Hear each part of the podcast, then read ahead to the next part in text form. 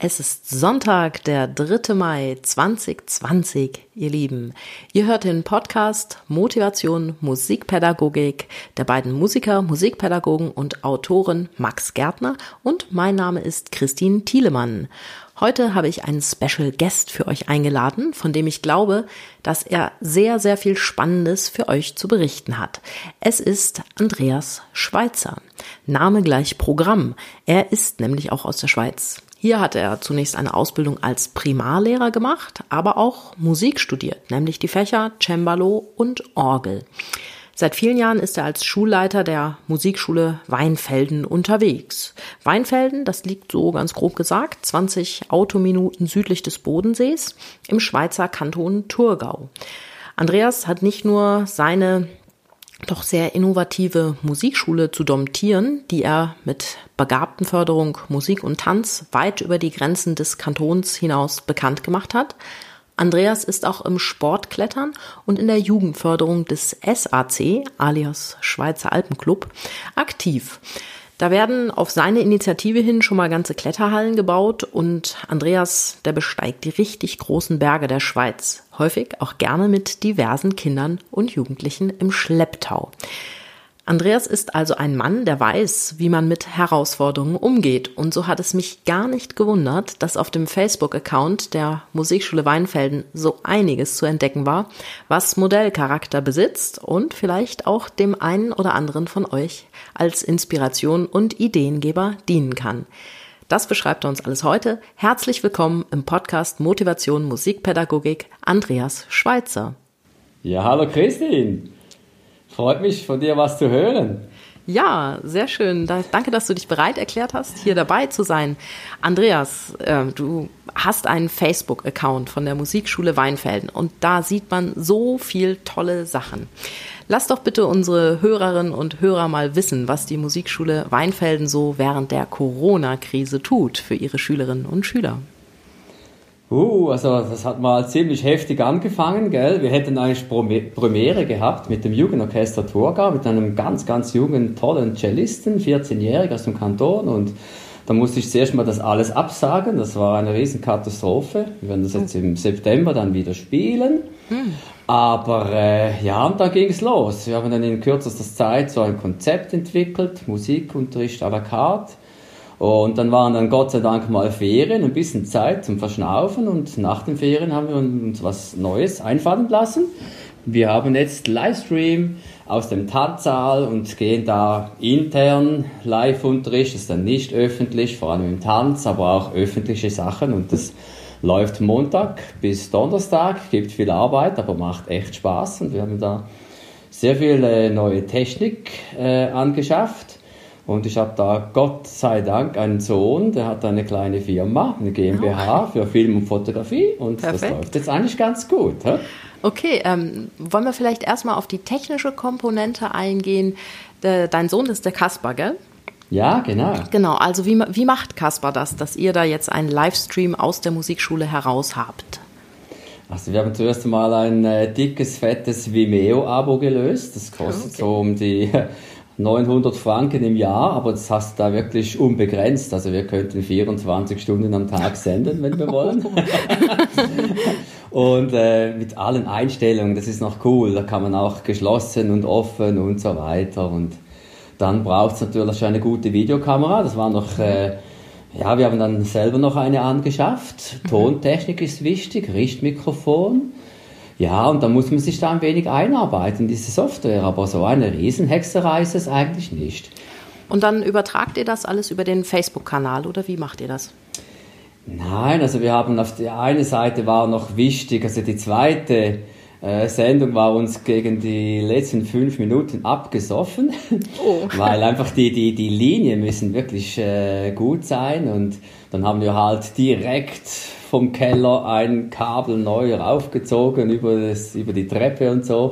Und jetzt geht das sehr gut. Kaspar bringt seinen eigenen Filmschneide-PC mit, der ist auch sehr, sehr stark und darum können wir überhaupt jetzt in dieser Qualität senden. Oder? Okay, und dann kriegen die, äh, die Schüler von euch, die bekommen dann den Link zu, dem, zu eurem Vimeo-Account und nehmen darüber teil, oder wie funktioniert das? Äh, nein, wir haben schon seit längerer Zeit eine interne Webseite, Mhm. Das ist mal provisorisch ist, dass wir alles äh, Unterrichtsmaterial da drauf haben. Das ist äh, msw-admin.ch. Okay. Da hat auch viel für die Lehrer drauf. Da haben wir Clips. Also der ganze erste Teil haben wir etwa 150 Clips. Das ist alles intern mit Passwort geschützt. Mhm. Und da haben wir jetzt einen ganzen Livestream auch drauf. Mit wow. teilweise Chatfunktion und auch Archiv. Also da kann man das jetzt langsam nachschauen. Und dann auf äh, musikalis.ch haben wir diese natürlich auch drauf. Und Facebook kann man das oft auch nachsehen, so in einzelnen Tranchen. Jetzt heute Morgen ist ein Komponistenporträt mit Josef Haydn frisch drauf. Der Haydn hat ja da äh, die Pauken mit Mehl gefüllt, das Wiener Sängerknabe. Und am Schluss äh, ging ja der Schädel nach dem Tod von Haydn verloren. Und das kann man alles mit Johannes Hermann, ein junger Cellist bei uns, kann man das jetzt nachhören. Es ist wirklich ah. spaßig, das durchzuhören. Das klingt spannend. Das heißt, ihr, ähm, ja, so Tag der offenen Tür findet ja jetzt vielleicht nicht statt, aber euer Facebook-Account macht jetzt potenziellen Neuschülern trotzdem Lust auf eure Musikschule Weinfelden. Ja, ja, auf jeden Fall. Wobei Morgen starten wir das Projekt von allen Instrumenten. Wir nehmen alles jetzt auf, kurze Clips. Das kommt dann auch auf Facebook und dann werden wir irgendwie vor den Sommerferien halt einen Tag der offenen Tür entsprechend äh, neu dann äh, machen. Vielleicht so kleine Schnupperlektionen an 10 Minuten oder irgendwas, was halt dann möglich ist mit den äh, gesetzlichen Vorgaben bei uns in der Schweiz. Hm? Okay, ja, das klingt super, super spannend. Ich denke, wenn es jetzt Hörerinnen und Hörer gibt, die könnten sich ja vielleicht auch bei dir melden, falls sie da noch Detailfragen haben zum Thema Livestream. Die könntest du dann ja auch beraten und ihnen Hilfestellung geben. Ich verlinke das auf jeden Fall in den Show Notes. Ja, und jetzt vielleicht noch ein, ein kurzer Ausblick auf die nächsten Wochen. Jetzt sieht es ja so aus, der Lockdown geht langsam zu Ende. Aber wie wird der Unterricht aussehen? Da haben wir ja im Vorgespräch schon mal ein bisschen drüber geredet, dass du jetzt gerade dabei bist, äh, ein Konzept zu erstellen, wie der Unterricht jetzt so ganz kurz nach dem Lockdown aussehen könnte. Hygieneregeln, Abstandsregeln. Magst du da mal noch ein bisschen was von erzählen, so als Ideengeber für die Hörer? Ja, gerne. Also bei uns in der Schweiz war ja am äh, Mittwoch, äh? mhm. Mittwoch war das, genau, Medieninformation des Bundesrates der das definitive Go der Öffnung der Schulen, der öffentlichen Schulen, bis und mit Sekundarschule bei mhm. uns, also bis etwa 16. Und nachher haben die noch keinen Präsenzunterricht, also Mittelschulen, Hochschulen. Und es ging es für die Musikschulen darum, dass wir eigentlich in der Schweiz äh, zum Bildungssektor gehören, mhm. äh, dass wir auch öffnen dürfen. Wenn wir noch ein Freizeitbetrieb wären, dann können wir erst am 8. Juni öffnen, oder? Okay. Und jetzt gibt es da Vorgaben vom Bund und natürlich in der Schweiz Vorgaben vom Kanton, weil die Kantone haben die Bildungshoheit und wenn wir jetzt plötzlich in der Bildung integriert sind, dann müssen wir die kantonalen Vorschriften befolgen. Die sind in jedem Kanton ein bisschen anders. Und bei uns so eine große Musikschule mit äh, Begabtenförderung, Musik, Tanz, Tanzunterricht. Wir haben etwa 800 Tanzschüler. Wow. Wir haben viele Projekte in der Volksschule Klassenmusizieren, Freifächer, Chöre. Ja, also das, das muss man jetzt wirklich in den nächsten Tagen, muss ich das konzeptionieren. Wie machen wir das? Wir können nicht alles machen. Aha. Also Streichquartettproben gibt es wieder, dann äh, Begabtenförderung, Tanz in Kleingruppen natürlich wieder. Und dann habe ich eine Musikschule mit einem Eingang und einem Ausgang dann wahrscheinlich. ich muss da Verkehrsregelung machen in der Musikschule, äh, Verkehrshafen aufstellen, Einbahn und hier durch und Plexiglas. Also wir haben so eine ganz praktische Musikschule, so eine richtige äh, Musikschule zum Werken, okay. einfach gebaut und wir hängen da Plexiglasscheiben für die Bläser direkt an die Decke, alles sehr kostengünstig und viel Seife und ja, und dann halt die Lehrpersonen, das ist noch ein bisschen ein Kummer, also ältere mhm. Lehrpersonen oder Lehrpersonen, die äh, Leute zu Hause haben, vielleicht Eltern, nahen Kontakt, die Risikopersonen sind, oh ja. da muss ich mir jetzt auch überlegen, was machen wir die? Wie geht das? Also wir können nicht da, dass die dann zu Hause bei der Schwiegermutter, die 85 ist, irgendeinen Musikschulkäfer da einfangen. Also da gibt es sehr, sehr viele Fragen noch zu klären und es wird wohl eine recht intensive Woche geben, bis wir dann am 11. Mai eröffnen können, gell? Ja, ja, das klingt, klingt echt spannend. Ich glaube, da ist viel dabei. Ich habe Plexiglas, habe ich mir jetzt auch bestellt für meinen Unterrichtsraum und ich bin wirklich gespannt, wie es jetzt nach dem Lockdown läuft. Ähm, darf ich noch fragen, deine Lehrpersonen, die haben dann ja wahrscheinlich auch größtenteils online unterrichtet und haben so die Challenge angenommen, zum digitalen Pädagogen zu werden, oder? Das ist mir, mir, sehr, sehr wichtig, weil wir können nicht erwarten, dass dann äh, die Ausfälle äh, vom Staat finanziert werden. Also wir könnten ja Kurzarbeit äh, machen oder weiß der Geier was, aber ich denke, wir sind aufgerufen gewesen, wirklich einen guten Fernunterricht zu machen. Mhm.